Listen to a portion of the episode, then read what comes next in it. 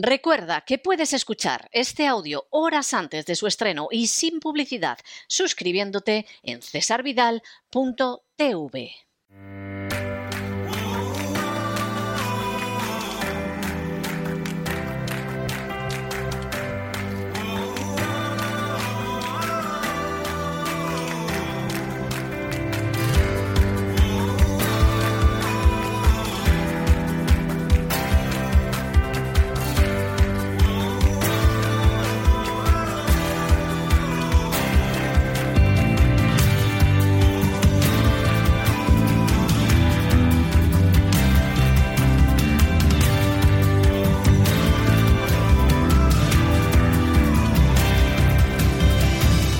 Sana con Elena Kalinnikova.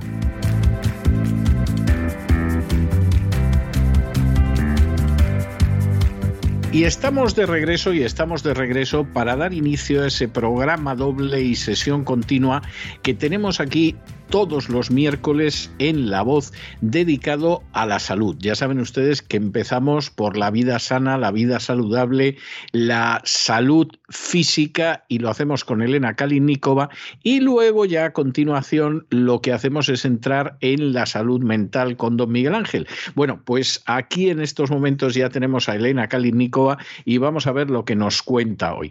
Muy buenos días Elena, ¿por dónde vamos a ir hoy?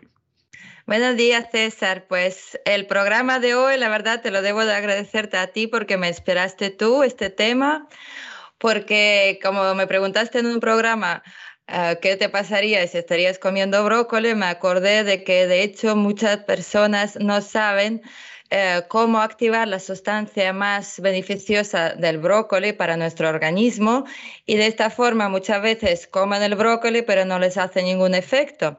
Entonces vamos a dedicar el programa de hoy a cómo cocinar el brócoli para activar el sulforafano. Y para empezar me gustaría un poquito hablar del origen del brócoli, de sus beneficios y al final os explicaré muy bien, con todo lujo de detalles, cómo se activa esta sustancia. Va a ser un poquito de, digamos, hablaremos de bioquímica, y claro, os daré unas recetas facilitas, cómo lo podéis hacer en casa. Pues bien, el origen del brócoli, eh, de verdad que el brócoli pertenece a la familia de las crucíferas y en esta familia también se incluyen las coles de Bruselas, el repollo, los grelos, la coliflor, la lombarda, la rúcula y, como no, el cale. De hecho, todas estas verduras contienen esta sustancia. Entonces, solo que en el brócoli, digamos, esta sustancia hay muchísima más que en las demás. Entonces, el origen del brócoli reside en el Mediterráneo y se cree que es una hortaliza que surge de la mezcla de muchas otras y que empezó a popularizarse en el norte de Italia, llegando al resto de países gracias a sus innumerables propiedades y beneficios nutricionales. De hecho, España es el país, el quinto país en el mundo por producción de brócoli. Y también es una hortaliza con un gran valor nutritivo, pues aporta al organismo vitaminas C, B1, B2, B3, B6, pero sobre todo una gran cantidad de provitamina A, principalmente en forma de beta-carotenos, y minerales como el calcio, el potasio, el selenio, el fósforo, también el magnesio y el hierro y su alto poder antioxidante se debe principalmente a los betacarotenos, isocianatos y la vitamina C. Por ejemplo, una ración de 200 gramos contiene más de tres veces las recomendaciones diarias de la vitamina C. Y todos ellos son antioxidantes que protegen frente a los radicales libres causantes de los procesos de envejecimiento. Entonces, si queréis estar jóvenes por fuera y por dentro, pues hay que tomar mucho brócoli. También contiene ácido fólico y destaca por su alto contenido en fibra. Otra de sus ventajas es que aporta pocas calorías y pocas grasas, por lo tanto siempre hay que incluirlo en las dietas si queréis perder el peso. Y bien, ¿cuáles serían los beneficios para la salud? Para empezar, tiene propiedades anticancerígenas. diferentes estudios han demostrado su papel protector frente al cáncer de mama, de útero, de próstata y de órganos internos como hígado, colon, riñones y intestinos. Estas propiedades anticancerígenas se potencian con su contenido de vitamina A, C y E, aminoácidos, zinc y potasio.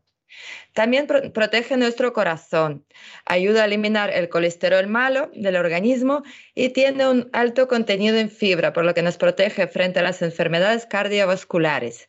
La presencia del cromo, un mineral encargado de regular la glucosa en la sangre, ayuda también a prevenir la hipertensión arterial. Y por supuesto, desintoxica el organismo. Sus propiedades antioxidantes ayudan a eliminar las toxinas, los radicales libres y el ácido úrico, purificando la sangre y la piel.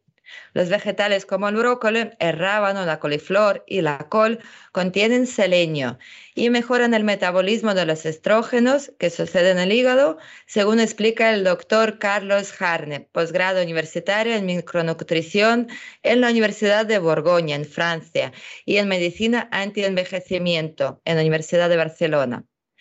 También protege los huesos, como el brócoli. Es excelente para mantener los huesos sanos y fuertes, dado su contenido de calcio, fósforo, magnesio y zinc. Y lo curioso que el brócoli también nos cuida los ojos. Sus nutrientes, como la zeaxantina y el betacaroteno y la vitamina A, convierten el brócoli en un protector de la salud ocular como por ejemplo previene la degeneración muscular, las cataratas y los daños de los radicales de UV. La luteína, por ejemplo, que contiene, protege al ojo de las enfermedades degenerativas como las cataratas y otras dolencias de la visión relacionadas con la edad.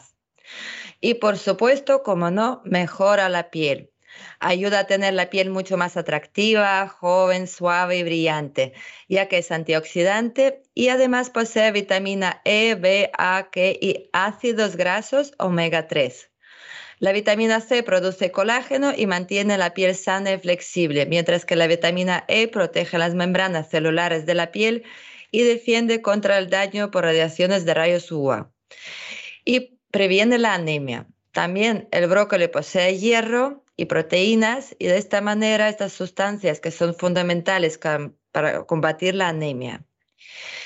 Y por supuesto previene el estreñimiento. Gracias a su contenido de fibra, el brócoli se aconseja para combatir el estreñimiento y por esta propiedad también ayuda a prevenir afecciones al estómago como acidez, inflamación y mejora la digestión. Los compuestos azufrados que contienen, como el sulforafano, son eficaces frente a la Helicobacteria pylori, causante de la úlcera gástrica, y también de algunos tipos de cáncer gástrico. Además, es rico en calcio, sobre todo en la parte del tronco. De hecho, la parte del tronco a mí, por ejemplo, me gusta digamos, pelarla por los lados y eh, la parte que es el tronco en sí, en el interior, una vez quitada la piel, sabe buenísimo. Es una mezcla, digamos, entre el rábano, apio y pepino.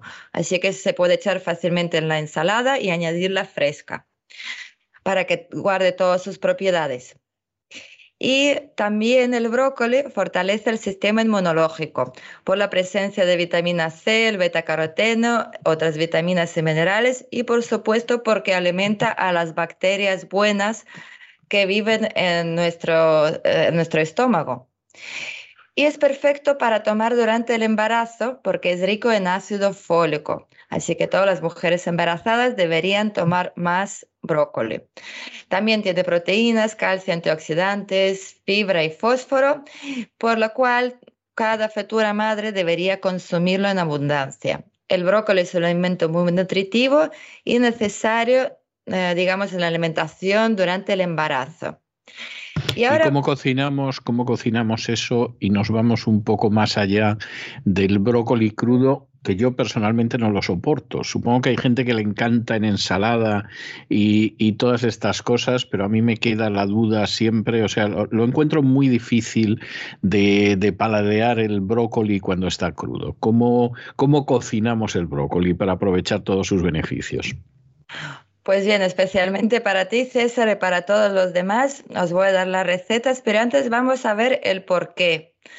Ya que las crucíferas contienen sulforafano, que es un compuesto que puede prevenir la diabetes, las enfermedades cardiovasculares, el cáncer e incluso mejorar los síntomas del autismo. El problema es que es fácil que se destruya esta molécula cocinando el brócoli. Entonces, el cuerpo usa el oxígeno constantemente para el metabolismo y el resultado de estas reacciones químicas son los famosos radicales libres, sustancias altamente reactivas que corroen todo lo que encuentran a su paso. Entonces, el organismo tiene un sistema de control de estos radicales libres por medio de antioxidantes. Pero digamos, si la brigada antioxidante falla, los radicales libres atacan a la membrana, al ADN y las mitocondrias en las células y producen lesiones en las arterias. Y el dúo dinámico de estrés oxidativo más inflamación está detrás de la diabetes, las enfermedades cardiovasculares, del cáncer y las enfermedades neurodegenerativas como por ejemplo el Alzheimer. Por desgracia, aunque la falta de antioxidantes en la dieta empeora la situación, tomar más antioxidantes por sí solo no suele funcionar. Pero el sulforafano no es un simple antioxidante. Se ha visto que activa los genes que mejoran la respuesta al estrés oxidativo y los factores que inhiben el crecimiento de los tumores. Así que ya sabemos que el sulforafano nos conviene y lo que ocurre es que en el brócoli y el resto de las verduras crucíferas se encuentra en forma de glucarafanina, que es una molécula que es inactiva. Y para activarla tiene que entrar en contacto con una enzima llamada mirosinasa que también está en la planta y que se libera cuando una planta sufre daños. ¿Qué quiere decir esto? Eh, para empezar, hay que cortar el brócoli, picarlo o masticarlo en crudo, pero si lo vais a preparar a cocinar, hay que cortarlo y picarlo cuanto más mejor. Es decir, mm, hay que maltratarlo mecánicamente. Y como no todo el mundo mastica brócoli crudo, por eso voy a, explicarles cómo cocinarlos. Lo malo es que las altas temperaturas destruyen los glucosinolatos y por tanto el sulforafano. Y teniendo en cuenta eh, lo anteriormente dicho, os propongo que hagáis lo siguiente.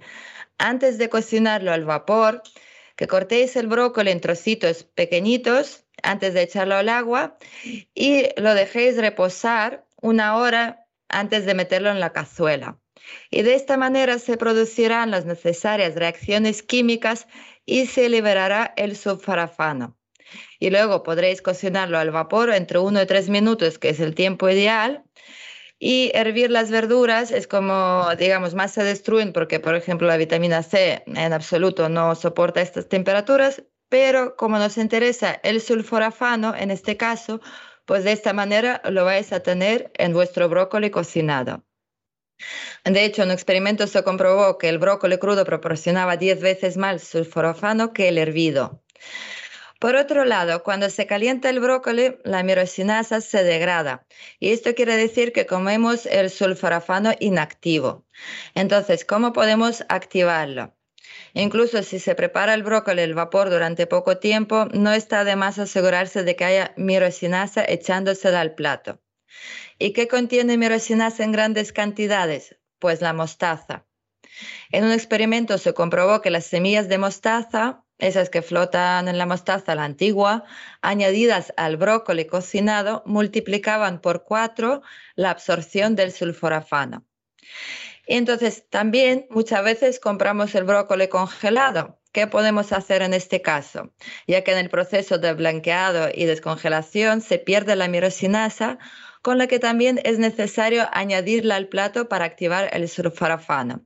De nuevo, la mostaza es el mejor amigo del brócoli congelado y recomiendo poner un cuarto de la cuchara de postre de la mostaza en polvo por cada 150-200 gramos.